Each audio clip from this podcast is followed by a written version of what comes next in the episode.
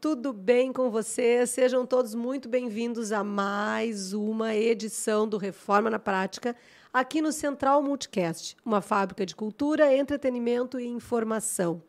É com muita honra que eu volto na segunda-feira, 20 horas, para ter mais uma pauta com vocês sobre reforma em casa.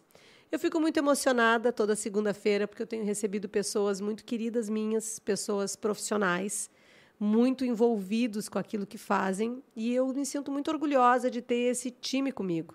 Nós estamos hoje no nosso décimo programa e esse programa eu tenho a honra de receber o meu pintor, o Cláudio Madeira. Na chamada do vídeo, a gente falou que pintar é uma arte e saber pintar é uma dádiva. Por que, que a gente fala sobre isso? Porque nós, profissionais, trabalhamos com isso no dia a dia, a gente sabe como é complicado encontrar um pintor que pinte somente as paredes, porque alguns pintam os móveis, pintam as cortinas, pintam o carro do vizinho, fazem um horror, a gente sabe disso. E tem outros que acabam pintando somente as paredes. E para isso, o cara tem que ser treinado, o cara tem que saber o que faz, ele tem que saber fazer uso do título que recebe. O Cláudio Madeira é meu convidado de hoje. Eu gostaria de te dar boa noite, Cláudio inicialmente te agradecer por tu teres vindo aqui hoje conversar com a gente e vão ver o que, que a gente consegue tirar de ti para o pessoal lá de casa que quer saber mais sobre pintura. Tudo bem, Cláudio? Tudo bem, tudo bem, muito bem. E tu, Clênia, como é que tá? Eu tô ótima, feliz que tu tá aqui. Me conta Igualmente. um pouco, Cláudio, da tua história. Sabe que a gente conversando nos bastidores, assim, outro dia eu perguntei para o Cláudio Uh, como é que ele tinha começado essa carreira de pintor, né? Porque a gente sempre quer saber, tipo assim, ah, querem saber como é que eu comecei a ser arquiteto, então eu tenho lá uma história, a jornada do herói, como dizem nos programas de coach. Então, assim, eu tenho a minha jornada do herói e o Cláudio também deve ter a jornada do herói dele. Hoje, por exemplo, eu estava passando, saindo de, de casa, né, para vir aqui, e no prédio do vizinho, uma ventorréia louca lá fora, que aqui no sul, essa época do ano, venta muito, né? Aqui nós estamos em Porto Alegre, no Rio Grande do Sul. E tinha lá um cara com um balancinho, que é aquele, aquele coisinha de madeira que o pintor fica Jaú agora Jaú, chama. exatamente. Balancinho no meu tempo, né, Cláudio? É, mas é, balancinho chama de um Jaú menor. Ah, Tem sim. uns menorzinhos, aqueles elétricos, aquelas coisinhas, Não, sabe? esse era de madeira, daqueles assim tradicionais. Ah, então, então... É um Jaú. Então, o cara tava lá, o pintor tava lá, coitado. Ele botou lona de um lado, lona do outro. Então, assim, ó, o vento que tava, Cláudio, balançava o tal do Jaú, balançava a lata de tinta, balançava os cabelos do pintor, as lonas, e o cara tava pintando tudo menos a fachada. Porque, obviamente, devem ter insistido com o moço de que ele cumprisse o prazo, porque, afinal de contas, quando a gente pede um orçamento, quanto tempo vai demorar? E aí lá o Cláudio, ah, eu entrego isso aí em 10 dias. E aí acontece incidentes né, como esse, por exemplo, do vento que estava hoje, está impossível para o guri pintar. E ele estava lá, coitado, pintando toda a calçada do prédio, menos a fachada. Então, Cláudio, tu me contou lá, quando eu te fiz o convite para vir aqui no programa, Sim. como é que tinha sido o teu começo. Conta para o pessoal lá de casa, para o pessoal se divertir contigo. O meu começo na pintura ele foi assim ocasional.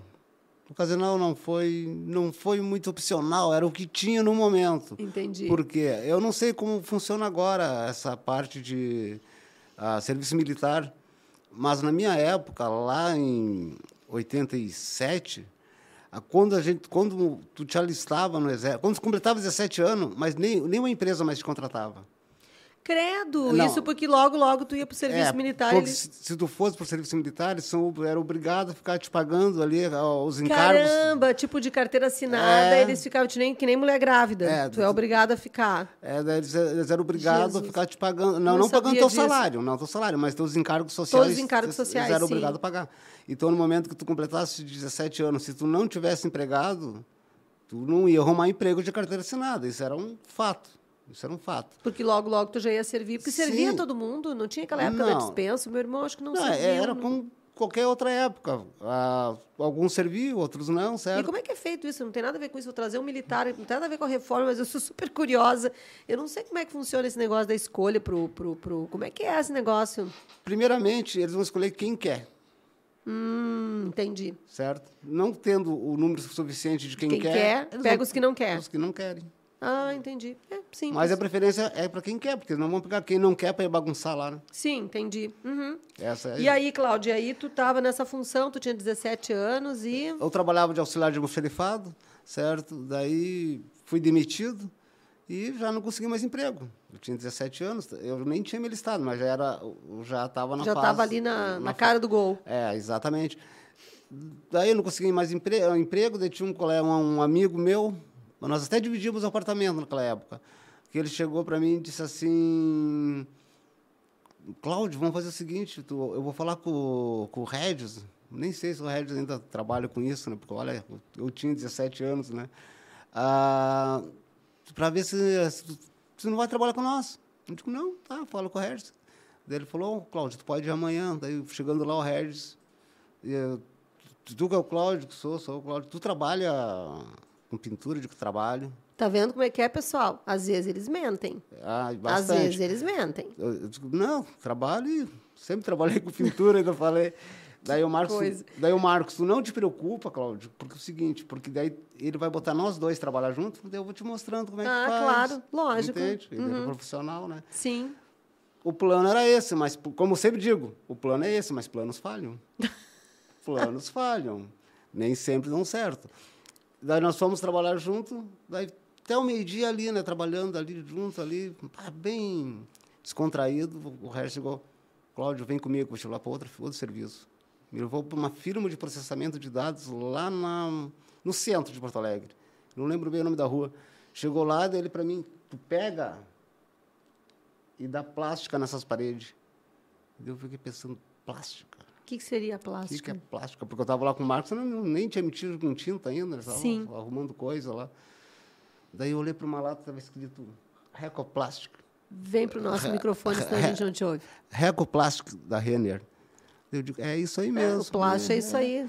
Faltou o reco na frente do plástico. É, recoplástico. Daí, eu, o que tinha que fazer os recortezinhos, eu deduzi. E daí peguei o rolo ali, misturei a tinta. Ele, ele falou, a tinta está pronta, é só dar nas paredes. Peguei uma parede e saí dando tinta. Era uma tinta, naquele tempo usava muito, que era o ocre. Ah, Era a cor ocre. bah, eu sei. Conheço, bom. Eu né? sei. Saí dando aquele ocre ali, pintei toda a parede, olhei, ficou toda manchada.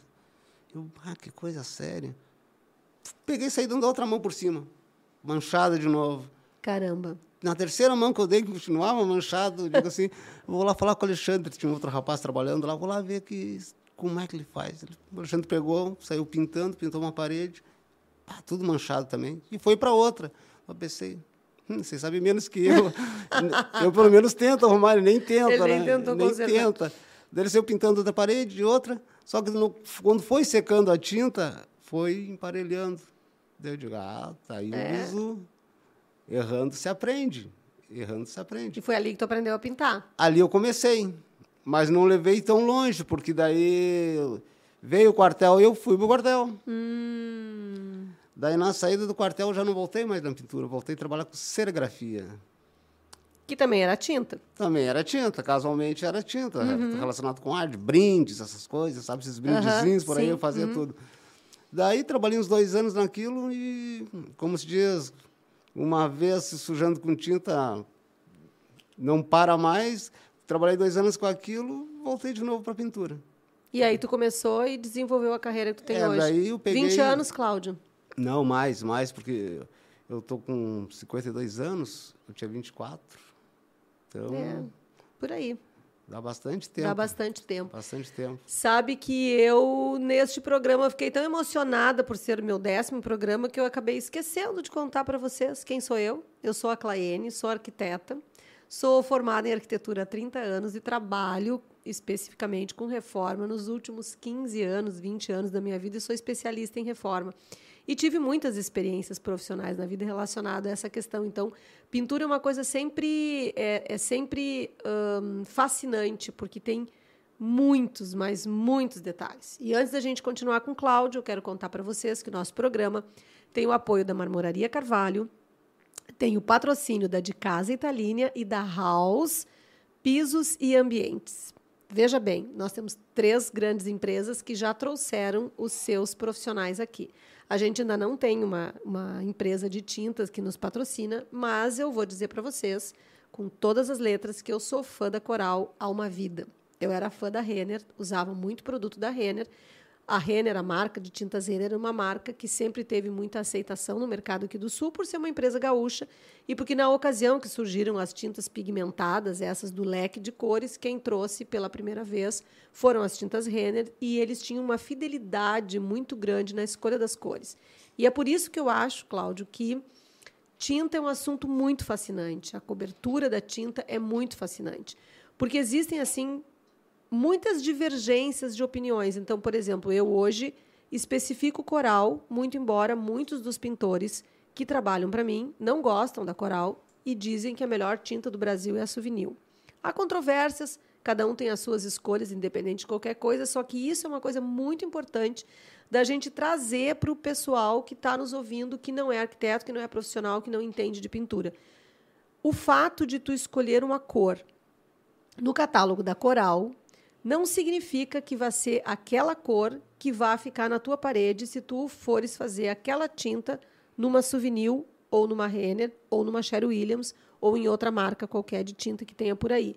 Porque a base da tinta é a química que mais importa. Como que o pigmento vai reagir com aquela base. A gente até pode, em algum outro momento, tirar mais dúvidas sobre isso com algum engenheiro químico, alguém que queira conversar sobre tintas com a gente aqui. Está super bem-vindo, está feito o convite. Se alguém quiser, me chama no direct. Aproveita e segue o arroba Central Multicast e arroba Reforma na Prática underline podcast. Fala com a gente pelo direct.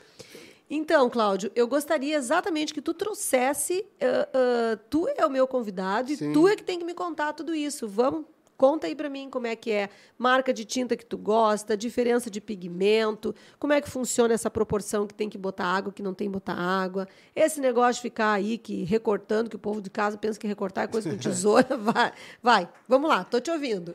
Sobre o que tu estava falando ali, inclusive, de marcas de tinta, cores, no caso, que uhum. tu, a cor da coral não é igual da Renner, a Renner não é igual da Souvenir e uhum. vice-versa. E existe um outro detalhe se tu mudares de máquina, tu pode comprar da Coral. Sim. Em tal loja e da Coral em outra loja, não é mais a mesma cor também. Não é. A regulagem da máquina manda. Manda também. Ca cada máquina tem uma regulagem. E tu sabe que não é a quantidade de pigmento, né? É não. o saculejo da máquina. É, né? é, é, toda questão. Ela tem uma regulagem. Uhum. Entende? Tem uma regulagem. Tu faz ali, se tu quiser fazer alguma emenda, já não vai conseguir mais. Então, se tu comprar numa loja Fez a tinta naquela loja, tu vai ter que seguir com aquela loja. Não adianta, ah, não tem ali, mas tem na outra da esquina, é a mesma marca. Não é a mesma tinta.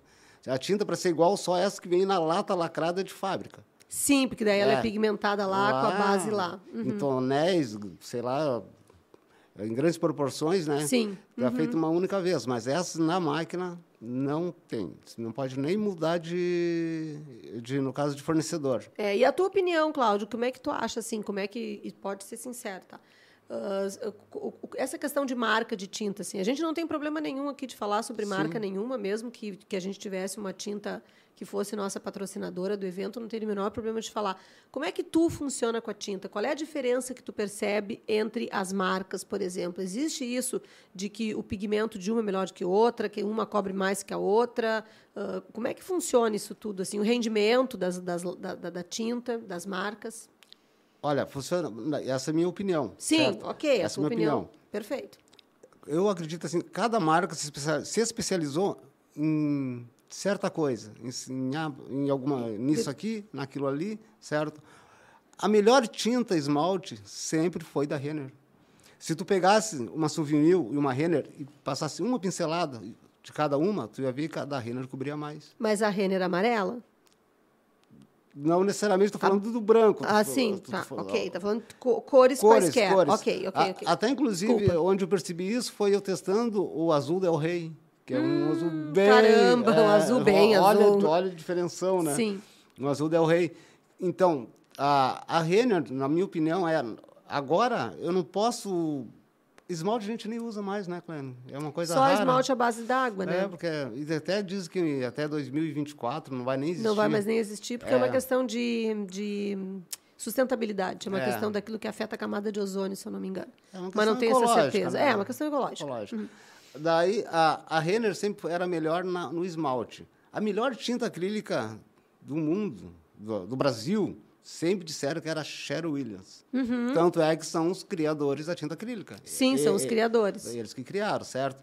Eu concordo que a Metalotex é ótima, certo? Mas também gosto muito da Souvenir no acrílico brilhante, certo?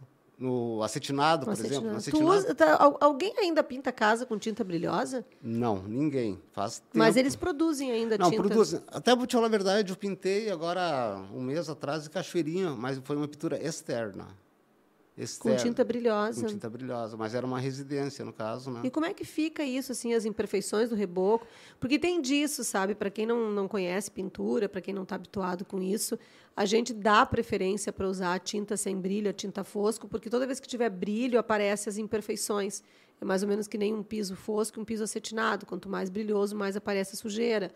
Né? Do mesmo jeito que o povo gostou, agora teve uma época de botar adesivo no carro para deixar a pintura fosca, assim, o cara não precisa lavar o carro, porque não aparece. A mesma coisa é a questão da tinta. Tinta em parede, quando ela tem brilho, se a parede não for um veludo, e ainda, mesmo sendo um veludo, né, Cláudio? Ainda assim fica aparecendo. O problema, se tu pegar, pegares uma parede, ela tem mais corrida tudo, mas já recebeu várias camadas de tinta. Daí tu vai retocar ali algum buraquinho com mais corrida. No momento que tu passar a tinta acetinada em cima, vai aparecer certinho que ele ficou mais ela liso. marca. E esse negócio que dizem que a tinta é lavável, por exemplo, assim, tinta lavável, É bota embaixo da torneira e lava. Não, não, não. É, é, Tem que, tem que ver bem isso em entre aspas, porque, porque toda tinta que tem muita pigmentação, Uhum. entende? Eu não sei se tem alguma, alguma coisa que envolve de enfraquecer a tinta, mas uma tinta bem pigmentada, como esse verde aqui, ó, esse verde aqui é um verde para cobrir, tem que dar Esse verde aqui demãos. que ninguém tá vendo, porque isso é um croma, isso é, um, é diferente. Fala do verde lá de Tá. casa. O, o O teu verde, o teu verde Isso. tu mesmo visse. É. Qualquer coisinha mancha, entende? Mas aí que tá. Por exemplo, lá naquela parede que a gente fez atrás do sofá verde, tinha aqueles risquinhos, eu passei pano, manchou. No teto da cozinha, teve um dia, sei lá o que, que aconteceu, eu fui abrir uma garrafa de espumante, pum! O troço, porque eu não sacudi, não fiz nada, nunca faço isso com a garrafa, mas eu acho que ela não estava muito gelada, e voou rolha e bebida no teto da cozinha, até porque o teto não é muito alto. E ficou cheio de marquinhas. E aí, um outro dia, calmamente, eu fui lá, passei pano e limpei. E no forro eu não enxergo. Isso é por causa da superfície, porque uma está de um jeito e a outra está vertical, por exemplo. Por- que, que num lugar eu vi a marca e no outro eu não vejo a marca? Qual é a explicação? Luz, luz, é, Ah, luz. sombreamento, tudo isso influencia. Sombreamento, foco de luz, intensidade da luz, Uhum. isso influencia muito. Por isso que quando se pinta uma parede que está uma parede com tinta acetinada, por exemplo, tem gente que pinta até com semi-brilho, né, que é mais brilhante ainda. né? Sim. Né? Então, o foco de luz vai mostrar qualquer tipo de perfeição que tiver. Mas lá em casa é tudo fosco, mas na verdade a fosco- a luz, a luz igual. Não, no fosco a, a, a tendência é menos. Por quê? Porque não tem como tu criar aquelas ondulações. Não, mas eu estou falando da marca do pano. Ah, da marca do pano? Sim. A, a Por marca que, que no teto não enxerguei? por causa do foco de luz. Ah, entendi. Tu entende? Uhum. Tu- quando olhamos para cima, as lâmpadas já cegam nós também um pouco. Certo? E mesmo que esteja com as luzes apagadas, vai Uhum. ter menos claridade. Na parede, não. Na parede reflete. nessa parte vai clarear mais, nessa já vai, vai mostrar claramente onde se apagou. É uma coisa bem... Uhum. Bem assim. E, Cláudio, ah, trazendo uma coisa bem prática, assim. ah, então, tá, ok, a gente muda de loja, não pode mudar de loja, mantém a mesma marca, mas mantém a mesma loja para poder manter a mesma pigmentação Sim. e tal, tal, tal. Mas e as marcas em si? Se, se eu dissesse para ti, por exemplo, a gente teve esse caso também lá em casa com a história da pintura das portas. Sim. Tu pediu para eu comprar a tinta da Souvenir 100% branco, totalmente branco, sempre, branco, Sempre branco. porque a Souvenir tem uma Ela promete, ela promete que não amarela. que não amarela. Porque ela diz que não contém resina nessa tinta, por isso não amarela. Mesmo, mas ela, mas ela não é a base de água. Não, ela é base de solvente. Então é aí que tá. E se tu usar de uma outra fábrica qualquer, uma tinta branca que não seja a base de solvente, ela teoricamente também não vai amarelar. Não, amarela. A base mesmo de- sendo a mesmo- ba- mesmo a base de solvente, porque não essa, base água. a, ba- a amarela também. Amarela. Mas e por que que é amarela? Se, eu, se o que é amarela é o que a Souvenir diz que é o é que elas, a resina. O que eles, assim, mas essa resina necessariamente não tem que ser a base de solvente. Ela é só um componente da tinta. entende? Ah, sim, a resina não quer dizer que seja a base de solvente. É, por quê? Porque esse corante que eh, esse esse a pigmentação das tintas, elas são a mesma para o solvente e a mesma para a base d'água. Não, é, Entendi. não, não existe uma diferença. Como tem até aqueles corantezinhos, sabe? Sim. Tem o universal, que serve tanto para água Quanto para solvente. solvente. É. E, Cláudio, e as pessoas, por exemplo, que querem pintar a casa, por exemplo, agora, né, aqui no sul, de novo, Porto Alegre, né? A gente está caminhando para o outono, logo, logo a gente vai entrar no inverno, dias frios, casas fechadas, úmidas. Como é que faz essa questão de pintura de porta, por exemplo, quando é solvente? Lembra que eu te disse, eu sou alérgica, eu não quero pintar de maneira alguma, nem que a Souvenir bata lá em casa, o diretor, o presidente Sim. da, da Souvenir, tá sempre branco, passar até eu morrer, a tinta branca faz mal, entendeu? Não quero com base solvente de jeito nenhum, em função da minha alergia. E por que que isso acontece, assim? Existem ah, mitos, né? Tipo, eu trouxe, assim, lá da minha família. Bota um balde d'água na sala que diminui o cheiro. Meus tios faziam isso nas obras deles. Eles deixavam lá as coisas com água dentro para diminuir. Isso é verdade? O que, é que rola nisso? Assim? Qual Olha- é? E a água ficava toda cheia de gordura. No outro dia, eu cheguei lá, tava com uma crosta de gordura por cima. Eu, particularmente, nunca fiz. Então, Mas tu já ouviu falar nesse, nessa história. Muito, muito, muito. Eu já muito. fiz lá em Então, casa e não, não sei se o cheiro diminuiu, porque como eu sou tão alérgica, no apartamento que eu morava antes desse, eu fiz e, e realmente o balde amanhecia assim com uma crosta de, de gordura por cima. Mas o que seria isso, assim? Tu nunca experimentou essa técnica? Nunca, não, nunca experimentei. E, inclusive, até eu. Agora, de uns, de uns tempo, tem um tempinho para cá, certo? Como eu te falei, que nos dias de hoje está muito difícil trabalhar com esmalte, porque as portas já vêm prontas, a janela vem pronta, vem tudo pronto, o rodapé vem pronto, o esmalte, então está meio extinção mesmo por natureza. Entendi, não me dei conta disso nunca. né? Assim, as portas É. vêm laqueadas de fábrica, É. rodapé vem laqueado, É, janelas são de PVC ou de Tudo. alumínio. É, é tudo, Tudo. Uhum. já vem pronto, né? Já vem pronto, certo? Isso dificulta ou facilita a vida de vocês? Facilita, porque eu não gosto de pintar com esmalte assim, até como tu mesmo disse, por causa do cheiro. E voltando a essa questão das casas no inverno, se as pessoas te chamarem para tu pintar, por exemplo, as portas e janelas da casa, mesmo que a Souvenir te prometa sempre branco, tu aconselha as pessoas a usarem esse, que é a base de solvente? O que, que é melhor para pintar uma porta? É uma tinta esmalte de base água ou de... Ah, deixa eu explicar para vocês. O que, que quer dizer base água e base solvente?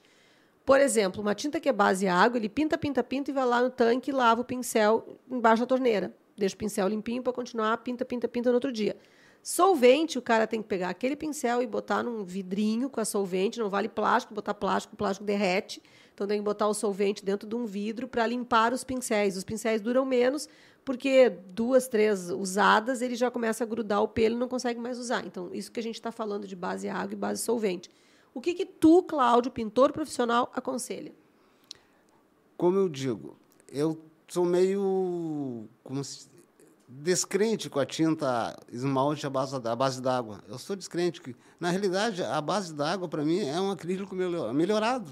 É um acrílico melhorado. Então tu vai voltar no programa, porque tu vai pintar as minhas portas de acrílico base água, tu vai ter esse expertise. Tu vai voltar no programa e vai me dizer como é que é. Um exemplo já aconteceu. Ah. Vou, vou te dizer. Isso logo que surgiu o esmalte à base d'água, certo? Eu estava trabalhando com arquiteto. Daí, a, como as portas não tinham naquela... Isso faz tempo, ó, Não tinha como remover as coisinhas todas ali das portas. as- Ai, nem me fala disso. Nem me fala. Porque tu quer dizer É. os espelhinhos aquelas das, das, é, das isso, dobradiças, isso, isso. das fechaduras e as Isso. dobradiças. Não tinha como tirar. Aí tinha que isolar com fita. Isolar com fita. Tudo Isso, com isso. Fita. Daí foi pintado com esmalte à base d'água. Só que quando tu arrancava a fita, arrancava um pedaço do esmalte junto. Ah, mas isso eu tenho uma outra história para te contar. Uma vez eu fui contratada por um atual ator da Globo, que é arquiteto, que gaúcho, que morava aqui em Porto Alegre, e ele não trabalhava com obras, ele estava reformando o apartamento dele e ele me contratou para fazer a reforma do apartamento. Eu fui lá fazer o tal da reforma do apartamento, nunca mais me esqueci, porque foi assim a coisa mais louca da face da Terra. Nós pintamos todas as portas do apartamento de branco, com tinta esmalte à base de solvente. Passaram-se quatro meses e ele arrancava, assim. Ele mandou filmes, eu tive lá, ele arrancava a, a tinta das, das portas. Isso porque, Cláudio, as portas e janelas que eram de madeira, tipo louro frejó, como aquelas que laminadas de antigamente, as pessoas tinham mania de passar óleo de peroba ou lustramóveis. E esse tipo de produto impregna na madeira de tal forma que tu nunca mais consegue pintar. Ele perdeu todas as portas do apartamento, porque a gente não conseguia tirar aquilo lá, parte grudou, parte não grudou. Ele teve que trocar todas as portas do apartamento e eu nunca mais me atrevi a pintar porta que é de madeira, de branco, num, num imóvel já usado, que já, tipo assim, um apartamento antigo, desse que a gente encontra em Porto Alegre. Se é de madeira, recupera de madeira, mas não pinta. O apartamento que eu moro, a gente recebeu as portas da construtora no acabamento madeira. Só que elas eram novas, elas nunca tinham visto nenhum produto químico de limpeza. Por isso que deu para pintar de esmalte, entendeu? Mas se não, pode ser que isso que tenha acontecido em volta das fechaduras fosse isso, fosse algum óleo, alguma gordura que fez com que o esmalte, a base de água, não secasse. Isso pode ser. É, esse é meu único temor do esmalte à base d'água. Porque tu já passou por isso. Porque eu já passei por isso. Mas vamos também dar a credibilidade a ele. Ele é muito bom de se trabalhar. Ele tem uma boa cobertura. Ele é mais caro ou mais barato, Cláudio? Ele é mais caro. E a mão de obra? A mão de obra permanece a mesma. Permanece a mesma por quê? Porque não existe uma facilidade a mais no a pintar com uma tinta base de solvente do que uma base de água. Mas se é a base de água, tu vai lavar o pincel no tanque, não é muito mais fácil, não é muito mais prático, não deveria ter uma diferença de valor? Não, porque muitas vezes o esmalte à base d'água, tu tem que dar mais mão mais demãos de tinta. Ah, entendi. Daqui a pouco com duas demãos não cobre, não tem que cobre. dar uma terceira, uma terceira e acaba. ou até quatro uma demãos, coisa como já aconteceu comigo. Então. Dando pela outra. É. Uhum. Mas ele é mais rápido também para se fazer. Então quer dizer que daí uma coisa fica pela outra, compensa. Entendi. Entende? Tu demora mais uma coisa, mas na outra demora é, menos, isso. enfim, acaba. Compensa. Compensa o tempo. E, uhum. e, tu trabalhar com ele no pincel, por exemplo, tu fazer aquele acabamentinho ali, certo? No pincel, ele cobre uhum. muito pouquinho também, devido ao pincel já, entende? Entendi. Então ele se uhum. torna mais ele, ele, ele geralmente precisa de mais demãos. O esmalte, o esmalte à base, base de água. Uhum. Ele geralmente precisa de mais. Sim. E, Cláudio, uh, na tua experiência profissional aí, desses tantos anos de trabalho, assim, conta umas coisas divertidas aí, ou trágicas, que tenham acontecido contigo como pintor. Deixa-me ver... Além dessa, da tinta descascada das, das, das maçanetas das portas. Ah, o, o que acontece? Já aconteceu de virar tinta em tapete. Mas tapete, tapete enorme, de dois metros e dois metros por três metros, certo? E, e ser a base de ah, tinta à base d'água. E a, os proprietários até nem, nem, estavam em casa, certo? Daí os guris pegaram e deu uma correria louca. Vamos lavar vamos lavar. E quando foram lavar, aí que piorou a coisa. Porque começou. Não, Ai, meu Deus, que horror. Não, porque, porque daí onde não estava sujo, passou a ficar sujo. Sim. Porque eles pegaram uma mangueira, botaram ali, esfregavam aqui e aquela tinta ia escorrendo assim, né? Ai. Daí cada vez pegando mais Ai. e mais. Porque o certo era pegar aquilo ali e tentar levar imediatamente numa lavanderia, não sei. De tapete, sim, mas é que seca, o problema é esse, né? A tinta mesmo sendo base água, depois que ela seca no tecido, ela não tanto seca que não sai. Mas o que estava fazendo aquele tapete lá, Cláudio? Que não estava com papelão em cima, que não estava enrolado? Mas eles não estavam pintando ali. Oh. Eles estavam passando com o material ali, entende? E a tinta naquela caiu. Meu entende? Mas pior que isso foi eu pintando uma casa num tom vermelho quase rosa. Vermelho quase rosa. Pior que isso, mas. Sim, vermelho quase rosa. E daí tinha uma parte, assim, era uma casa com a garagem dava três pisos, tinha até um elevador, certo? Que eu estava pintando a, a, casa com esse vermelho quase rosa, daí subi uma escadaria aqui, daí tinha uma sacada toda assim, sabe? Sacada enorme. Essas venezianas assim de oito folhas, uhum. oito, imagina o tamanho. Sim. E eles tinham um labrador amarelinho, quase branco. que ele pegava e ele tinha mania de deitar nessa areazinha ali, tinha até a casinha dele ali. Eu falei para a funcionária deles, ela disse, olha, vamos tirar essas flores tudo daqui, essas casinhas, essas coisas tudo aqui, vou pintar isso aqui. Daí forrei tudo, chão, isolei tudo, e saí pintando com aquele rosa, né? Pintei tudo ali. E o cachorro? E, e aí era a textura. A textura demora mais para ficar tinta e pega mais tinta, né? Uhum. Aquela texturinha, sabe? Uhum. Sim, sim, a massa de textura. É. Daí pintei tudo aquilo, quando olho, vem aquele cachorro. Cara, aquele cachorro estava todo cor-de-rosa. mas todo cor-de-rosa. Daí a empregada entrou em desespero, né, porque era da guria, entrou em desespero, ligou pro, pro, pro proprietário, o proprietário daí mandou a guria vir lá do serviço, pegou o cachorro, levou para pet shop já para lavar, dar banho, isso, aquilo. Não adiantou muito. O cachorro continuou cor Continuou rosa, continuou rosa, porque ele era, ele era muito clarinho, peludinho, bonitinho. Mas e como é que ele foi? Ele se estregou nas paredes? Sim, ali era o ambiente dele. Ele chegou às paredes, a, a, soltaram o cachorro numa hora imprópria, por exemplo. Eles não prenderam o cachorro, eles só Tiraram dele, sai daqui, Rex. Eros, eu não, tu lembra o nome do cachorro? É Eros. O trauma Eros, da pessoa. Eros, Eros, vem pra cá, Eros. Ele foi lá pra roda da piscina, lá, brincar com umas bolinhas. Daí no momento que eu saí dali... Ele, ele saiu também. Ele, foi, foi, foi pro ambiente dele. Claro. E ali ele deitou, se encostou na parede, deitado, ah. né? E ali ficou encostado, ali esfregando. Coitado do cachorro. Bom, Sabe, Cláudio comentou um negócio agora no meio dessa dessa coisa engraçada do cachorro. Tu comentou um negócio uh, que eu me dei conta, assim, que eu não, não, não, não falei contigo ainda, sobre essa questão da proteção, sabe? Tu viu assim, ah, protegi o chão ali, eu até Sim. comentei, ah, porque o tapete não estava protegido, não estava enrolado. Como é que funciona isso, assim? A gente, uh, há pouco tempo, teve uma passagem, assim, de do cliente que queria pintar um pedaço e aí depois montar os móveis, depois terminar de pintar o resto, para não pintar aonde ia móveis. E aí, conta como é que é isso, assim, para as pessoas que não sabem entender o que, que significa essa proteção e por que, que vai tanto dinheiro em papelão, em plástico bolha, em fita crepe, que, que de verdade sabemos, né? Quem trabalha na área sabe que isso dá mais trabalho, inclusive, do que pintar. Conta como é que funciona isso, Cláudio, por favor. Temos, temos o teu apartamento, por exemplo. Lembras quando fui trabalhar lá? Todo mobiliado, tudo com móveis planejados, tudo montado, equipado, disse para ti ainda eu vou perder mais tempo isolando os móveis do que uhum. necessariamente pintando. Uhum. Porque o que eu vejo é pouca parede e até, tu, tu, até foi contestado. Ah, mas tem tão pouca parede. Eu digo, mas eu vou perder mais tempo isolando o chão, isolando o armário, isolando, Sim. forrando, pra, do que necessariamente eu trabalhando. Do que rolando, como rolando, dizem, né? Pintando. Uhum. E tem que proteger do pó, tem que proteger de, da tinta, tem que proteger, proteger de tudo. Então, o, é, tem que, não é que é vantagem, é necessário que primeiro se pinte para depois montar os móveis. Por isso que é bom ter um profissional sempre acompanhando, principalmente o apartamento novo. Sim, porque as pessoas não gostam, na verdade, né, Cláudio, de porque a gente sabe que os marceneiros tomam, tomam, tomam cuidado, mas acabam que acidentes acontecem. De repente bate numa quina, estraga um, um negócio, daqui a pouco quando é uma pintura de, sei lá, cimento queimado, alguma, alguma, alguma coisa decorativa, é ruim porque aquele negócio tu bate, tu não tem remendo.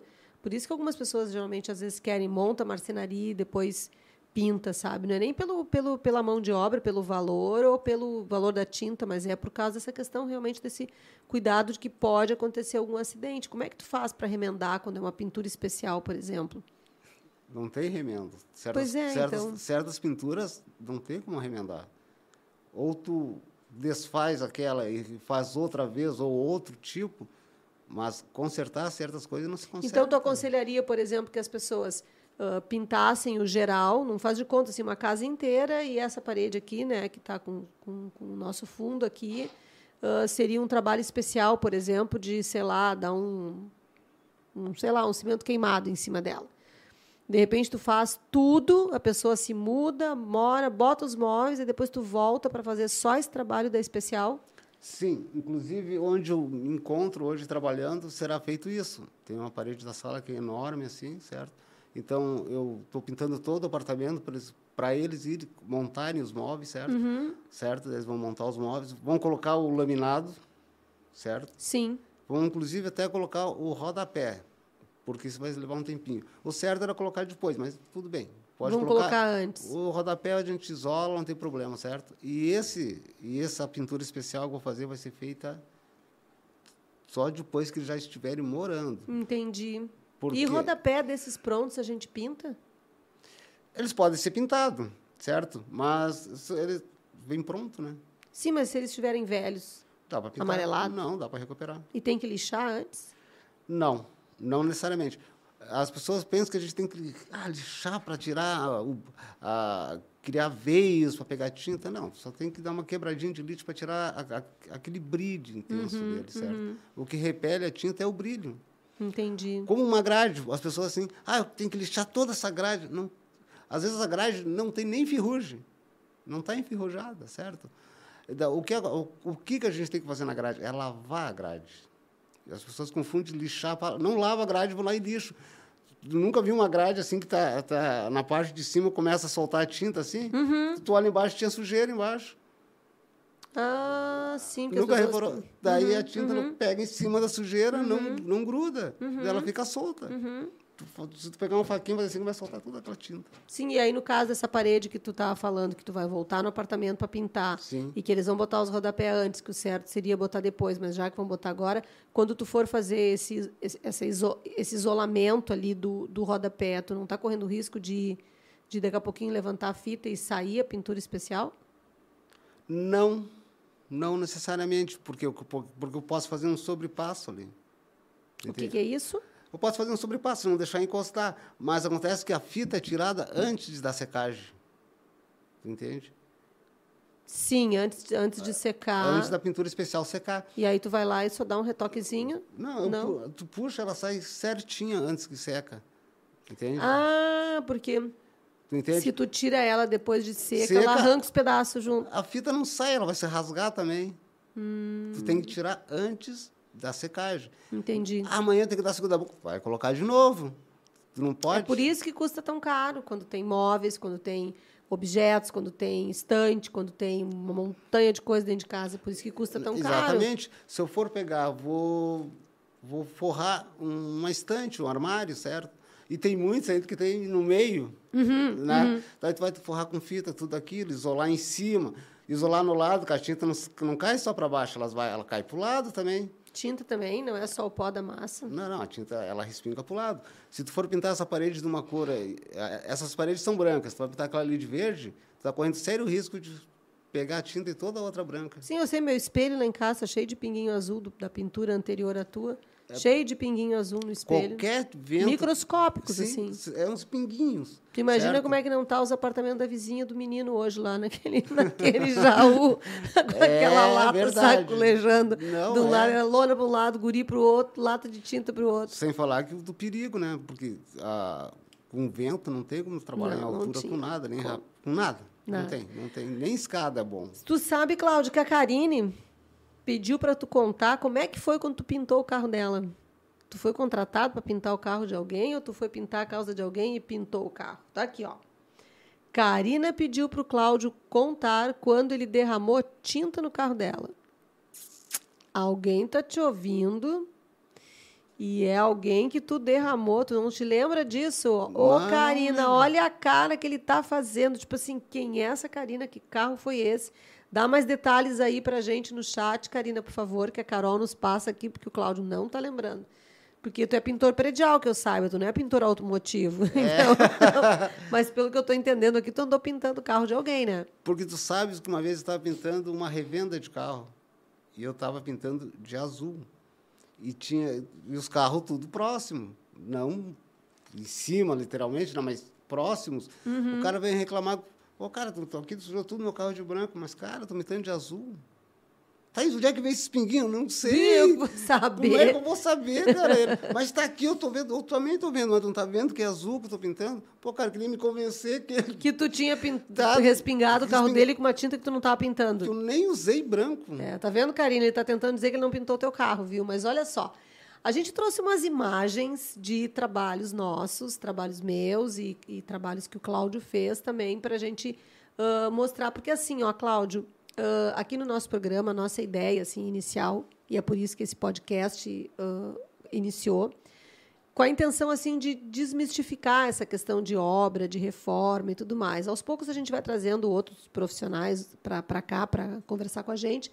Eu quero trazer um síndico, quero trazer um gestor de um prédio, essas coisas assim, principalmente para explicar para as pessoas as coisas que elas podem e não podem fazer sozinhas, entendeu? Então assim, a informação que eu tenho, e eu não sei se ela é verossímil, é de que para pintar um apartamento não precisa de um profissional da minha área, não precisa de arquiteto, não precisa de engenheiro, não precisa de designer para simplesmente pintar um apartamento. Só pintura, se não tiver nenhuma abertura de, de vala em parede para ele elétrica, que não tiver que movimentar coisas mais perigosas, a pintura ainda é considerada um serviço que a pessoa pode fazer sem necessariamente fazer um preenchimento de uma RT, que seria a anotação de responsabilidade técnica do engenheiro, ou uma RRT, que é um registro de responsabilidade técnica, que daí é o arquiteto que faz e o designer hoje em dia também tem a RT, anotação de responsabilidade técnica.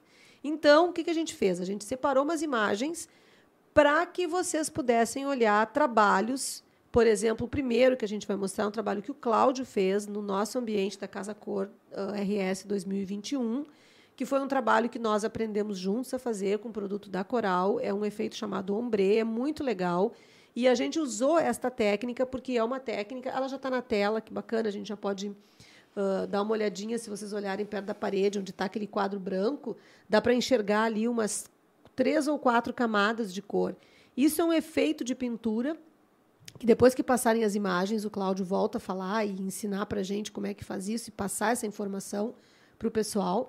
Porque o que, que acontece? Isso é uma técnica que a gente usou lá porque o prédio era um prédio antigo, as paredes eram extremamente uh, disformes, elas tinham realmente muitos defeitos e essa foi uma forma que a gente encontrou de dissimular os defeitos da parede, o efeito ombre que está escrito no cantinho direito da tela. Está vendo que ele tem manchas assim? No nosso vídeo hoje que a gente fez a chamada, a gente mostrou o Cláudio fazendo esse tipo de trabalho, depois ele vai explicar para a gente.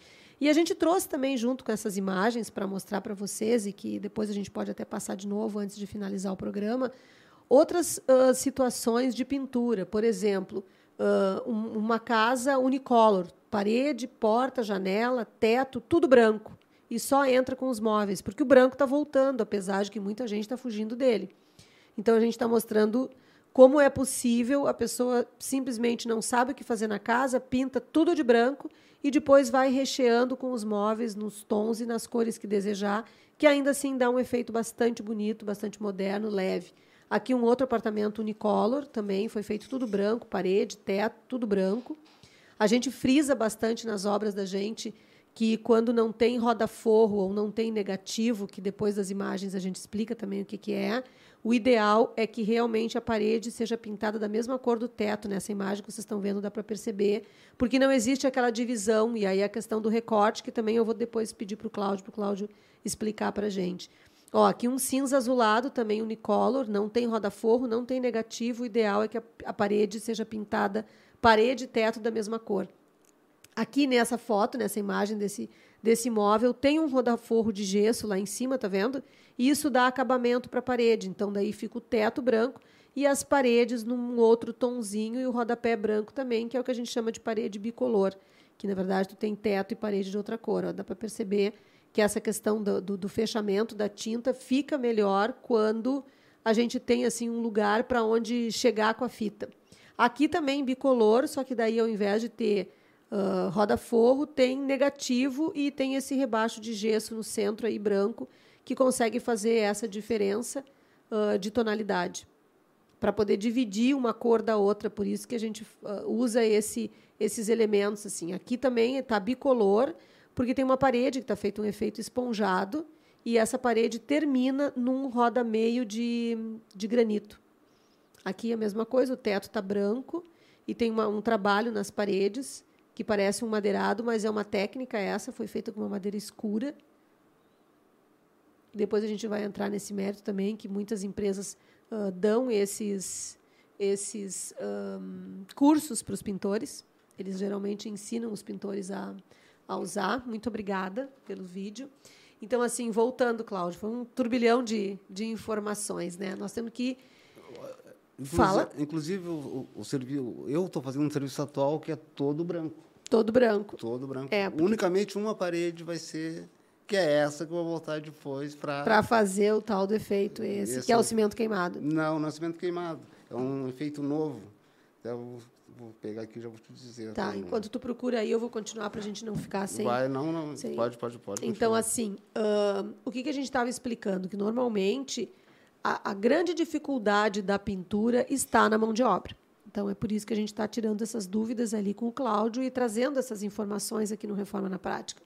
Porque o que, que acontece? Se a gente tem um roda-forro ou um negativo do gesso, que no gesso acartonado se chama de tabica, mas que no gesso convencional se chama de negativo, que é aquele forro que fica solto da parede, a gente tem como fazer o recorte. E agora o Cláudio vai explicar para a gente o que, que é isso do recorte, o que, que é a moldura do gesso, o que, que é essa questão de fazer uma parede, uh, todas as paredes e teto da mesma cor, quando não tem aonde fazer a divisão, o que, que acaba acontecendo quando não se tem o divisor, e falar dessa técnica nova aí, coisa nova, Cláudio? Velvet. Ah, Velvet. Sim, é um efeito maravilhoso. É, vai ser feito velvet naquela parede. E como é que tu vai resolver em cima? Tem negativo? Ah, tem forro de gesso. Ah, sim. É com negativo ou com moldura? Com negativo. Ah, tá bem. Então, Cláudio, segue o baile que é a Tá. tua vez de conversar agora. Qual a dificuldade de pegar, de, de pegar uma parede sem negativo, sem a roda-forro de gesso? O problema que nós temos é o seguinte, é que, de alguma forma, um vai invadir o outro. Isso é inevitável, porque, porque como é, é uma laje rebocada, o reboco nunca vai ficar reto, é impossível, certo? Se, se tu tentares fazer, quando tu olhar, tu vai ver que ele vai ficar Onduladinho. é, não tem como evitar. Daí, se tiver o negativo, o negativo, sim, eles vão botar uma linha lá, uma linha lá, e vai ficar, um, ali vai ficar reto. Tu entende? Mesmo que possa ter alguma tortura, o negativo vai tirar aquela tortura. Se colocares o roda-forro, a mesma coisa, vai ser batido uma linha aqui e uma linha lá. E ele vai seguir o caminho dele, independente de qualquer outra tortura. Então, tu vai conseguir fazer reto. Uhum. E tu pinta o negativo, Cláudio. Que cor que tu dá pro negativo? É opcional. Alguns, alguns gostam, Eu pinto negativo da cor da parede. É o que eu também é o que eu mais gosto de fazer. E que eu acho que fica melhor que dá a impressão de, for, de um Do forro voando. solto, é, é. um forro voando. Entendi. Ele tá- Mas tem alguns que gostam que pinte de branco, certo? Alguns pessoas, consumidor final, ou alguns profissionais. Isso tem diferença? Os, os dois. Os, dois. Os dois. Tem um, mas eu coloco assim, existe menos que gosta de pintar de branco do que tem menos que, que gosta de pintar de branco do que A maioria gosta de pintar da cor da parede. É, porque esse efeito, dá- esse efeito de forro, Forro solto. solto ali, certo? E com um detalhe, se torna mais difícil de fazer ó, o O recorte. recorte. forte. Isso. O que, que é o recorte, Cláudio? O Explica recorte- pessoal lá de casa. O recorte é a parte que tu não consegue fazer com o rolo, certo? Daí tu precisa de um pincel.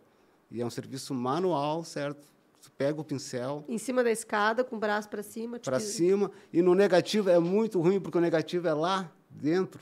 Então tem que pegar e ficar aqui ainda. olhando, Mirando. Mirando e tentando não tremer a mão, Uhum, certo? Para não invadir o espaço do branco, entendi. certo? Então se torna mais difícil e eu não acho legal, entende? Não Uhum. acho legal porque aí, aí parece que o forro está grudado na parede. Claro, se ele fica da mesma cor, ele parece estar grudado. Parece estar grudado Entendi. na parede. Uhum. Uma vez que se tu pintares da cor do, da parede, o forro fica só o forro. E ali parece que é tudo parede, tudo parede. Uhum. Entendi. Cláudio, e, e ensina o pessoal a fazer esse efeito aí para paredes nada parelhas, esse que a gente usou lá na Casa Cor, o efeito ombre, esse da coral. Como é que foi que tu fez lá? Como é que foi que como é que é feito aquele efeito? Ai, que bonito ficou isso. Como é que é feito aquele efeito? É, como é que é feito aquele efeito. É, isso aí, vamos Ficou lá. bonito. Bom, a- o efeito é, na parte que as tintas se misturam. Bom, vamos do princípio. Tu vais pegar e vai, vai começar com uma tinta mais forte embaixo. O que predomina é mais forte embaixo. E vais com uma mais clara em cima, independente de cor, tonalidade, Sim. é opcional. No momento que as duas forem se juntar, certo? Tu não deixa as duas se juntar, certo? Não deixa por quê? Porque nós não queremos sujar o rolo. Para isso, nós vamos usar pincéis, certo? Hum, foi a nossa discordância o ano passado. Foi. Foi a nossa discordância. Que, tu querias que usasse o rolo. eu de- queria que tu usasse o rolo e disse tu assim, dissesse com um pincel. Até que eu fui lá e pincelei a parede. Não, tem razão, Cláudia, com pincel. É, com pincel. O que va- vamos fazer? Como uma tinta mais clara que a outra, nós vamos tentar misturar elas na parede antes que ela seque. Ah, então vamos de novo. A técnica é passa, dá o rolo, a ro- a rolada em tudo com a tinta escura. Então significa o quê? Que se a pessoa for usar quatro cores, ela tem que ter quatro bandejas e quatro rolos. Porque senão não dá tempo de lá lavar. Não necessariamente. Para isso, a gente tem, tem os segredinhos. Hum, conta aí, então. Então tá. Nós vamos dar uma.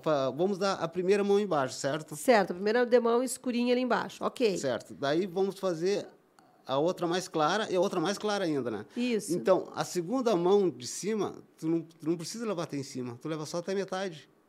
Por quê? Porque na metade não vai se misturar nada. Então, ele pode ficar com duas mãos bem fechadas, certo? Não entendi. Não entendesse? Uh-uh. Não entendesse? Não entendi. Tu entendeu, Matias? Também não? Então, Essa- vamos lá. Vamos, de novo. Vamos de novo. Peguei o rolo, tinta mais escura e lambuzei a parte de baixo ali para não pintei a parte de baixo. Baixo e deu O outro rolo eu peguei a parte do meio. do meio de cima e deu pintou só a metade do espaço que tu quer pintar. Tu não vai pintar todo o espaço. 50%, 50 só. só pinta 50%. OK. Ali tu vai pegar o pincel antes que seque e misturar as duas com dois pincéis. Certo? Quais duas? A de baixo e a de cima, certo? No lã de cima? No- na parte que Na elas, parte se, de- na parte que elas que elas não se encontram. encostaram. É, mas e o ela- pincel eu pego com que cor? Com a mais escura ou com a mais clara? tu começa primeiro com a mais escura e vem amenizando com a mais clara. Tu entende? Mais ou menos, Cláudio. É porque é, é difícil uma- explicar sem ver, É, entende? eu, eu, a Claene, eu, a Claene, o que vi e o que filmei o ano passado foi dava aquela primeira demão embaixo da cor mais escura, depois vinha com uma outra lista com a cor média, depois a terceira Sim, lista com a sim. cor mais clarinha e a bem de cima bem Tá. clarona. E depois tu vinha com um pincel por cima dela Mas, e fazia a mistureba. mas deixa eu explicar o, o, o que eu quis dizer. Eu quis dizer o seguinte, ó, tu vai fazer a, a mais escura, Aham. a outra tu vai fazer só até a metade, 50% dela, e misturar ali, certo? Uhum. Daí, na outra, quando vinha a terceira camada, vai ser mais clara, né? Certo? Sim. Daí tu vai pegar esses 50% e preencher para cima. Porque o meio, o meio... Ah, o meio vai ficar misturado com a cor de baixo, com a cor de cima. Não, o, me- o meio não se mistura, só as Não, pontas. A ponta do meio É. de baixo fica misturada É, com a cor de baixo, baixo e a, ponta de cima com a cor de cima, e o meio dela fica o meio. Fica o meio, Entendi. entendeu? Daí tu não tem... Mas sempre com a tinta úmida, Cláudio. Tem que ser com a tinta úmida, senão ela não se mistura. Tá. Não tem como se misturar. Senão, então tem que ser com a tinta Tem que ser úmida. sempre com a tinta úmida. Tu sabe e, que o Fabiano. usar dois pincéis. Sim, sim, entendi, assim como dois rolos, né? O Fabiano ah, perguntou pra gente, pra, pediu, né, para tu dar uma, uma esclarecida sobre essa questão da pintura, qual é a importância que tem da aplicação ah, de massa corrida e selador como preparo de parede. Que não é o caso do ombré. O ombré, esse efeito que a gente está falando, é para não precisar da massa corrida, para pegar uma parede do jeito que ela tá, assim, Rústica. rústica, ou daqui a pouquinho que já ganhou massa corrida há 30 anos atrás. É, tem algum descascado. É, uma parede mais assim, tipo, mais des- destroyer, né? Uma coisa mais É, destruída, assim, mais antiga. É, porque ela já tem uma, uma, uma visão mais rústica, né? Sim, exatamente. Mas o que o Fabiano está perguntando para ti é sobre. É, é- é tu comentar sobre qual é a importância que tem essa questão do preparo da parede antes da pintura, a massa corrida e o selador. Tá. Para que, que serve uma coisa e para que, que serve outra? O selador já diz o nome, selar. Ele sela. No momento que tu aplicar ele na parede, nada mais passa dele para fora e de fora para dentro, certo? Porque a parede está crua, certo? A parede está crua Uhum. E esse selador é dado antes ou depois da massa corrida? antes. Pega a parede com reboco. Pega com a parede com reboco, lixa, lixa a parede. Lixa Tá. primeiro. Lixou Tira e sela. Sela toda ela, porque o selador vai gastar bastante. O selador gasta bastante, tanto é que ele Que é cor tem o selador? branco. Branco? vai selar, vai selar a parede para quê? Para que a massa consiga se espalhar por cima. Porque se tu não selar, o que vai acontecer? Ela, além dela pegar todas as pedrinhas do, do que existe no reboco, certo? É- ela vai ela vai ser chupada pelo reboco. Tu não tem como trabalhar ela, espalhar ela, alisar ela, porque a massa tu vai dar, vai preencher um, um metro de massa, quando ela estiver secando, tu vai tirar o excesso, vai ficar só a parte lisa, Uhum. entende? Então existe a necessidade do selador por dois motivos. Claro, primeiro selar para a parede ficar isolada, certo? Para poder ter aceitação da massa corrida. isso, para a massa não ficar embolada na parede. Uhum. E o fator das pequenas pedrinhas do reboco Uhum. não vir grudada na massa. Porque quando for tirar a massa, vai ficar aquele monte de risco. Sim, sim, porque na hora que tu puxa. Sabe, Cláudio, que tu tá aí falando, eu tô pensando numa coisa. Às vezes, quando a gente vai comprar revestimento com os clientes, tipo, a gente vai lá na House, que é um dos nossos patrocinadores, comprar revestimento para cliente. Daí a gente tem que comprar 10% de quebra. Já aconteceu muito na minha vida das pessoas dizerem, não, só um pouquinho, vou ter que comprar piso a mais para quebrar, porque a pessoa não entende muito essa questão de que nos, na, no, na, hora de cortar o piso tem uns pedacinhos que sobram e aquilo ali é o que chamam de 10% da quebra. Na pintura a gente também tem disso. Então, assim, se tu vai comprar uma lata de 18 litros, é quase a mesma coisa que comprar 4 galões. Se tu vai pagar 4 galões, tu paga muito mais caro do que uma lata de 18, mas necessariamente tu não sabe se tu vai usar uma lata. Qual é a orientação que tu dá para o cliente para não ter desperdício? E a outra função, duas perguntas em uma. A tal da massa corrida. O cara lota as paredes de massa corrida, depois vai lá e lixa tudo. A não. massa corrida fica toda no chão. Não, não, não. A massa corrida tem que ter um profissional que apto a fazer. Não é para qualquer um sair, ah, eu vou dar massa aqui, eu vou conseguir. Não, não vai dar massa, não vai conseguir. A massa corrida ela tem um processo, ela tem, como se diz assim, como se aplicar ela. Tanto que é que, que ninguém sai passando massa corrida e pronto. A massa corrida ela tem que, ela tem que ser passada. Tem, ah, digamos que tu pegue, vai passando numa parede, certo? Tu começa da direita para a esquerda. Tu vai passar um metro e meio de massa numa altura de um metro, certo? Tu vai, ali Sim. tu pode pegar e botar a massa tranquilo, bastante massa. Daí tu vai observar. Quando tu vê que ela está ficando toda manchada, que é o caso da tinta, lembra que nós falamos? Uh -huh, uh -huh. É que ela está secando. Quando ela estiver secando, tu vem tirando toda a parte, todo o excesso dela, porque a massa ela seca de baixo para cima, não de cima para baixo. Hum, então aquela parte que está mais na superfície, ela ainda está úmida e tu pode aproveitar em outro lugar. Não, tu vai usar, tu vai pegar ela e devolver para a lata certo? E vai seguir o caminho. Por isso que aquela, porque aquela aquele negócio de vocês, despenadeira. a, desempena fica sempre cheia de massa, porque tu, tu, tira e bota e tira e bota, então quer dizer, tu faz um reaproveitamento desse mesmo produto. Exatamente, a massa corrida que tu tirar desse ponto, tu vai colocar nesse outro. Mas ponto. não invalida o fato que depois na hora que vocês lixam, fica tudo no chão, porque fica um monte de pó no chão. Não, ele... quando lixar é, é obrigado a fazer pó, né? Não tem como, porque a massa estava ali tu vai tirar todo o excesso dela. O excesso dela vai ter que ir para algum lugar, ela vai para o chão, porque ela vira pó. E se o pintor for qualificado, esse excesso é bem menor do que, do que o normal. É isso que tu está dizendo, que o cara aproveita a massa em outros locais, ele, ele faz um aproveitamento maior de material. Para isso, vai a massa bem aplicada, ela, ela vai ficar quase lisa já de, de começo. Então, tu vai ter que lixar menos. E qual é a diferença da massa uh, acrílica para a massa comum essa?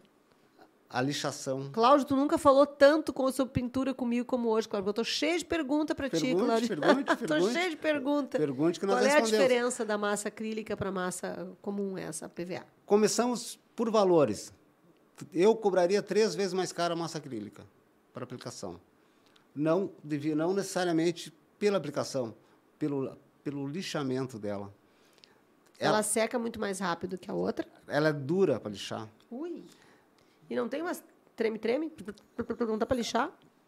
As pessoas pensam que pode pegar uma treme-treme e passar na parede, mas. Oh, mas não... uma vez eu vi lá na Casa Cor, ah, um não. ambiente de uma arquiteta lá, que eu não me lembro o nome agora. O cara chegou lá, o pintor chegou lá, o cara, o cara entrou às oito da manhã, saiu de lá às quatro da tarde, deixou um quilômetro de parede com uma maquininha, assim. Não, mas não era não... um treme-treme. Não, não era deve ser treme-treme. Era uma girafa, uma lixadeira especial, redonda, assim, uhum, certo? Uhum. E ela tem até um, uma alça que tu pode lixar o forro, assim, Isso, chão, isso, exatamente. Então, lixava aquilo Mas tudo. ali é uma máquina especial para isso, até a lixa especial. Ela toda ela é adaptada, feita exclusivamente Mas eu percebi isso, que né? consumia mais massa, porque a quantidade de pó que ficou para o chão foi muito maior do que o comum.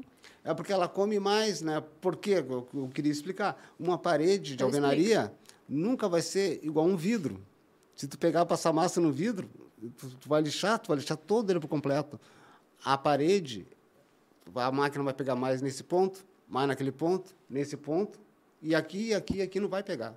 Então, para pegar aqui, tu vai ter que comer mais, mais, mais, entendeu? Até nivelar para ela poder pegar. É mais difícil, então, com a máquina, tu acha? Tu acha que não. fazendo com a mão, tu percebe melhor a parede?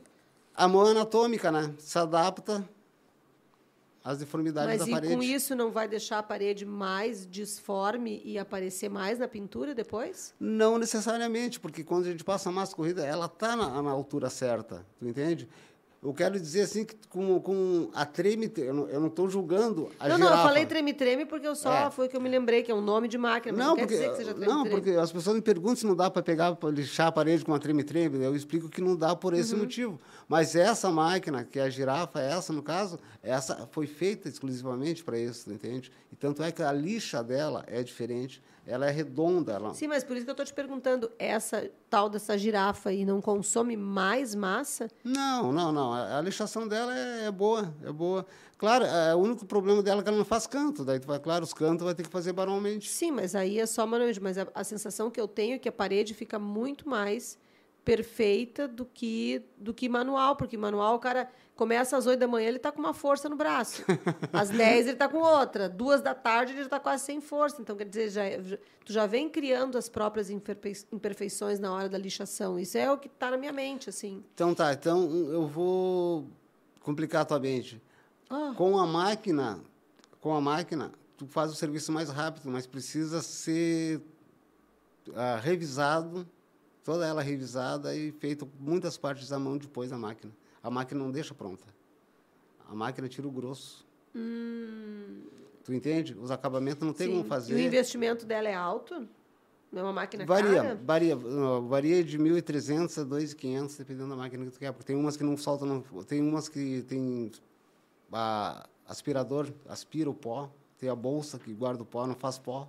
Uhum. Você está lixando o teto ali, mas o pó não está caindo em ti. Ela está lixando e aspirando para dentro de uma bolsinha que tu leva pendurada. Uhum, é isso que eu perguntei, porque, na verdade, eu, eu queria saber, porque eu vi a máquina lixando, vi que o cara estava, de alguma forma, estava sujo, porque ele estava... Sim. Mas ele não estava que nem de vez em quando tu fica assim, que a gente só enxerga os olhos, entendeu? De tanto Sim. pó. E o chão também não tinha assim, aquela montoeira, então eu né, não sabia se ela consumia mais, porque como é uma lixa e tu tá dizendo que ela lixa mais rápido, a imaginação que eu tive, não, ela consome mais massa. Mas lá no lugar não tava assim, entendeu? Tipo, Não, porque ela aspira. Ela aspira, ela tem, ela tem uns buraquinhos nela, quando ela lixa, ela vai aspirando e levando. E tem uma, uma mangueira que leva até um, um reservatório, Sim, uma como se bolsinha. fosse um aspirador. E Exatamente. deixando, deixando claro isso, né? Que é o tipo de lixação que é boa de fazer numa obra que não tem nada dentro. Porque é apartamento que tem sofá, que tem tapete, que tem cadeira, que tem uma série de móveis, não tem como usar esse tipo de máquina, porque tu não tem feição para trabalhar, né? Feição é um termo bem de obra, né? Tu É. não tem espaço para poder usar essa máquina. Então, o manual ainda con- continua sendo a melhor É, alternativa. sem falar que vamos ter lâmpadas, luminárias, coisas do gênero dentro de casa, você vai, vai ter, né? Sim, que não tem como usar a máquina. É, É, a probabilidade de ficar diferente é muito maior, né? E, Cláudia, outra coisa que eu estava pensando agora, nessa história que a gente falou, fez a pergunta do Fabiano ali sobre selador. Eu lembrei, eu não sei como é que está isso hoje, porque faz muito tempo, assim, quando a gente pintou o meu verde, a gente pintou ele direto, a gente não usou nenhum fundo, né? não, não, não usamos nenhum sumo. E os vermelhos? Os vermelhos, antigamente, a gente tinha que dar um fundo para pintar uma parede vermelha, porque senão o bendito vermelho não cobria nunca. É, eu cheguei a dar 10 mãos de vermelho já. Pois então, pois então. Mas ele continua dessa forma, o, a- a- o pigmento vermelho continua assim enjoadinho de usar? Depende do tom vermelho que tu vai usar. Todo o, o, o vermelho, toda a cor, é que hoje em dia está assim, toda cor que é muito forte, certo? Certo? Para até fechar, precisa de muitas demão, porque ela fica igual uma retícula assim na parede, dá uma mão, parece uma teia de aranha, assim, sabe? Que vai se fechando, a cada demão vai se fechando, se fechando, se fechando, igual uma, como uma retícula, certo? Vai fechando. Então, o vermelho é uma das Ele cores... tem disso, né? Tem. O vermelho é uma das cores fatais. Um outro também. E para tirar também, né? Depois, quando tu quiser tirar, são duas alegrias, né? Quando fica pronto e quando tu tira da parede, porque É. ou dois infernos, né? Quando tu bota na parede, quando tu tira, porque para tirar o vermelho também tem esse problema. Eu sempre recomendo, assim, quando tu quer apagar uma cor escura, ou uma cor uma, muito chamativa, dá fundo branco. Tem que dar fundo branco. Mesmo no vermelho, Para tirar ele, apagar ele. Ah, pra apagar ele. Para apagar ele. tinta, Tinta. Pode dar tinta. Só o selador, o selador não tem cor. O selador é só cela. Eu prefiro dar um branco fosco em cima. Ali, dali tu já consegue partir uma cor de cima dele. Uhum. Porque daí tu parte do branco, já parte do zero. Não precisa ficar branquinho, mas tu tenta matar aquela cor que estava embaixo. Entende? Vamos que nós fôssemos pintar aquele teu, a- aquele teu verde lá de laranja, certo?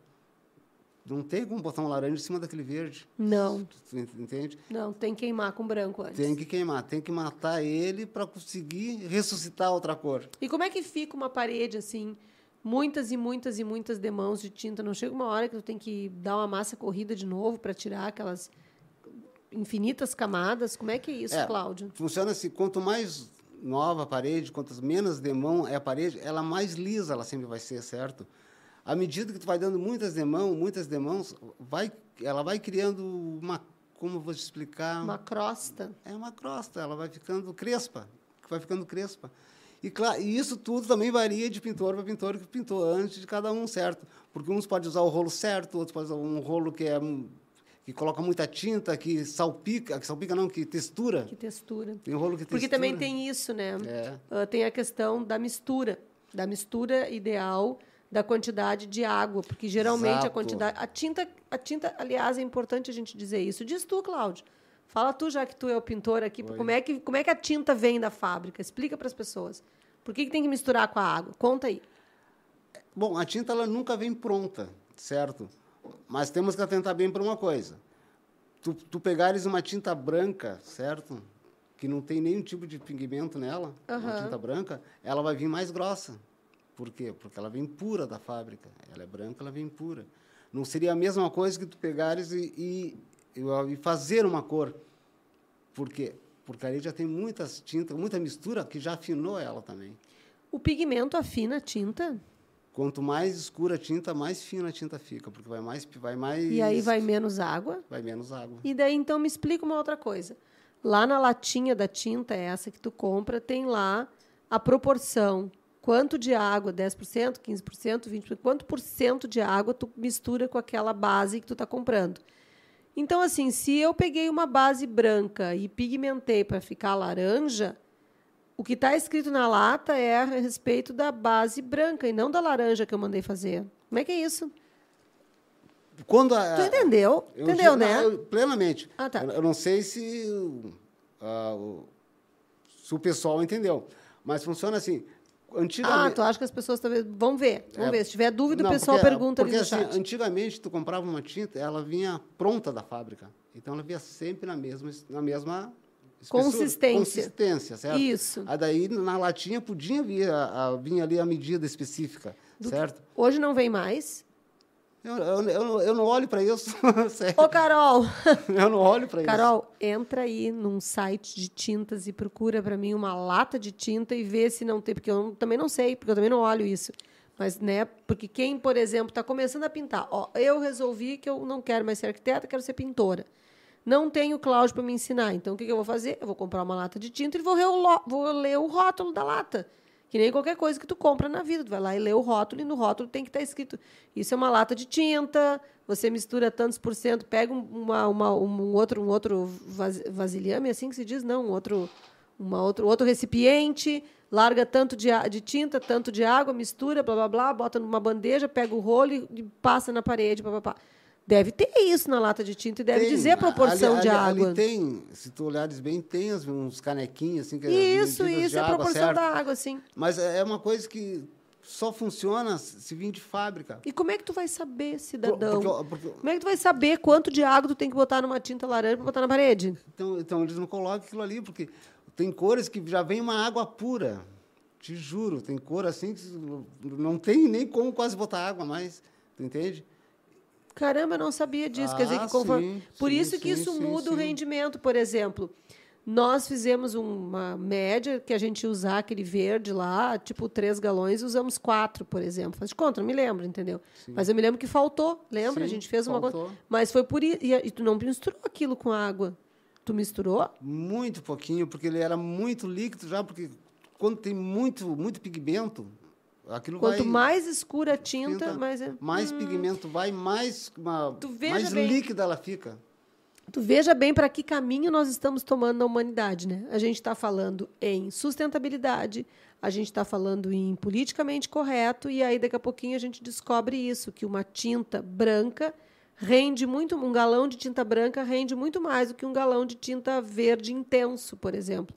Ah, um com verde certeza. Se tu pegar um galão de branco, tu pode botar meio por meio com água e ele fica ainda bem É por boa. isso que os apartamentos hoje são entregues pelas construtoras, tudo branco. Claro. Branco na parede, branco no teto, porque o rendimento para ainda, enfim, enfim, pela quantidade, para eles é muito mais Não, mas- lucrativo tudo de branco. E o que está na moda, Cláudio? Mudando de saco para mala agora. O que está na moda nas paredes? O que, que tu tem feito mundo afora? Né? O que, que as pessoas estão gostando, por assim dizer? O que na moda não seria o caso. Assim, a pergunta foi mal feita. Eu digo assim, o que, que as pessoas estão te procurando para fazer? O que, o que que tá assim? Porque teve uma época que todo mundo pintava uma parede de vermelho. Depois todo mundo começou a fazer o tal do efeito concreto. Topázio. né? Daí depois todo mundo foi embora, começaram a se pintar tudo de begezinho, cinzinha, branquinho. Agora voltaram com o tal do efeito concreto. E vo- voltaram agora com velvet, esse aí, que também já é um efeito antigo, marmorizado, que até tem que falar sobre isso, né, dos cursos. Não sei se vai dar tempo hoje. Mas, enfim, assim, o que, que as pessoas estão pedindo para ti? Ah, o que, o que, que todo mundo mais pede? É como, como tu falou, está voltando muito. O branco está voltando bastante. O branco está voltando e bastante, sabe? E daí eu, eu, só não. eu- não acho legal, sabe? Eu acho que quando tu vais pegar assim e fazer uma parede com um- uma textura, certo? Que é em cor, em cor, ela já tem que estar puxando para alguma parede da, do ambiente, né? Eu penso assim, vamos que eu vou fazer um verde, então o outro já tinha que ter uma coisa de verde ali junto, né? Para não dar muito contraste. É, não, não É, eu particularmente não gosto mais dessa história de pintar uma parede só. Eu acho que isso aí já ninguém mais está fazendo e eu particularmente não gosto. Quando as pessoas me procuram, ah, eu só queria pintar uma parede, eu falei, ó, pinta todas de uma cor mais clara, né? Ou pinta toda a peça de uma única cor, porque eu acho que essa coisa de fazer unicolor dá uma sensação de amplitude muito maior, tanto que a gente viu nos filmes ali o, o apartamento aquele todo turquesa, ah, como ele parece muito menor do que ele é, e daí daqui a pouquinho aquela, a uma sala do mesmo tamanho num outro imóvel com, com unicolor, ela parece muito maior, entendeu? Então, eu acho que isso é uma opinião minha, né? A Carol, que é a arquiteta que trabalha comigo, está nos acompanhando no chat, ela está dizendo para mim que, ah, independente da cor, sempre vem a mesma indicação de diluição na lata, independente da cor. Então, isso vai muito do olhar do pintor de saber. Foi o que eu te falei, né? Ali vem, vem os canequinhos. Vem os todos, canequinhos. Mas é para. Sim, mas essa era a minha dúvida. Vem os canequinhos para uma tinta branca, mas eu pigmentei ela em laranja e aí eu vou, vou fazer a mesma diluição, vai dar errado. Com Vai certeza. passar uma, uma água na parede, uma água suja de laranja. Algumas cores já vem uma aguinha, independente de ser souvenir, coral. Sim, isso é. É devido. É, e a, Cora- e a Carol comentou, Coral, a Carol comentou aqui que quanto mais escuro, mais caro. Isso é uma coisa que a gente já sabia, mas é importante dizer para as pessoas que estão assistindo esse nosso podcast que a tinta, quanto mais pigmento, ela é mais cara, Mais cara. ela fica mais fina e ela rende menos. Então, isso que eu estou falando da questão Precisa ecológica da mais, história. aumenta a mão de obra, que depende de mais de mãos. Isso, e precisa mais dinheiro e gasta mais produto de todos os sentidos, do que estamos concluindo que o mundo vai caminhar para pintar as paredes de branco e, e teto branco, que nem antigamente, né? É, É, e a, a Carol também tem uma dúvida dela. Ela pergunta aqui: como é que tu faz para retirar uma tinta antiga de uma parede quando tem várias camadas e já não está mais ficando bonita? não se tira, não tem como se tirar. E como é que resolve isso? Eu te fiz essa pergunta um, um pouco antes, pensando, ah, dá massa corrida de novo em tudo? Como é que é isso? É a solução. Não, É. Porque não tem como tu picotear a parede, descascar a parede, daí tu vai ter que. pra- não, eu não. Vai ter que rebocar de novo. Pois é, foi o que eu pensei que no caso é, que A é isso que eu estava solução pensando. é dar massa corrida. É, É, alisar ela de novo. Eu cheguei a tocar corrida. nesse assunto antes, Carol, falando exatamente sobre isso, que, que como é que faz quando está com várias demãos de tinta, como é que tu resolve isso. Então, a questão é dar massa corrida em tudo, né? Então, é isso. Olha só, Cláudio, a gente está super empolgado, né? São 9, 15, 21 horas e 15 minutos. Passou uma hora já. Já passou uma hora e 15, a gente super empolgado com a É. conversa. E o único assunto que ficou para trás do que a gente estava falando é que a Karina, que estava falando contigo, é tua irmã. E Sim. ela não queria saber se tu pintou o carro dela, é quando tu pintou o teu carro. Quando tu derramou uma tinta branca no porta-malas do carro.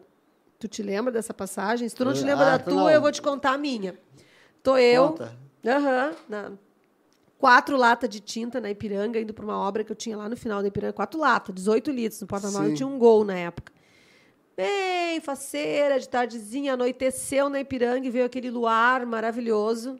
E eu toda romântica, olhando para a lua, o, final, o sinal da, da, da, da Lucas ali, da, da avenida da, com a Ipiranga, fechou. Sim. Todo mundo parou, menos eu e as latas de tinta.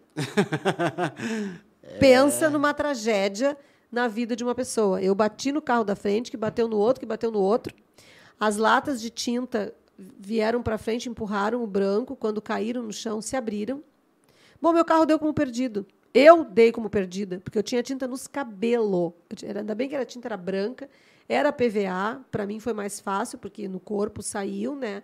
Mas, gente, pensa numa tragédia. Era eu, assim, tapada de tinta, com quatro latas de tinta branca. Não, a eu também já situação, né? pintei o carro, Karina. Não foi só o Cláudio que já fez essa situação, foi terrível. Cláudio, olha só, rapidamente, Sim. eu queria, ah, antes de encerrar o programa, agradecer a companhia de todas as pessoas que estiveram aqui conosco e quem ainda está por nos ouvir. Pedir que vocês façam a gentileza de acionar o sininho, dar o like de vocês, a curtidinha ali embaixo do vídeo, porque isso vai fazer com que o YouTube entregue esse conteúdo para mais pessoas, porque ele vai entender que esse conteúdo é um conteúdo relevante.